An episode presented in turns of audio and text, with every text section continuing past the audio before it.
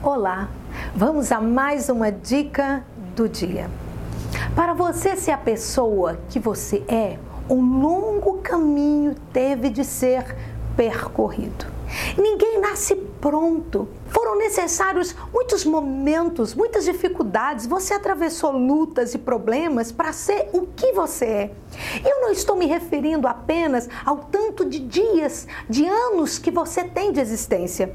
Eu me refiro à experiência de vida, às experiências vivenciadas por você.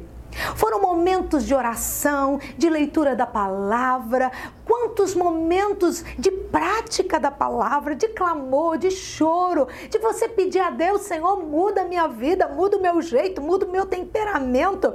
Sim, foram necessários muitos momentos para você se tornar a pessoa que você é.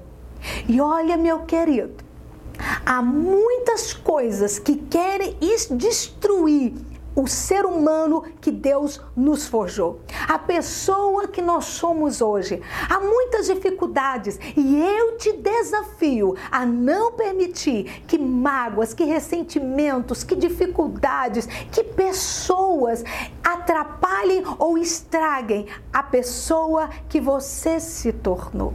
Foram muitos momentos até você chegar ao ponto que você está hoje. Não permita, não permita que nada destrua a pessoa que você se tornou.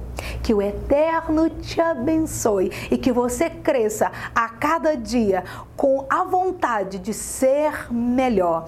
Hoje é um dia, é uma oportunidade que Deus está nos dando para nós sermos uma pessoa melhor.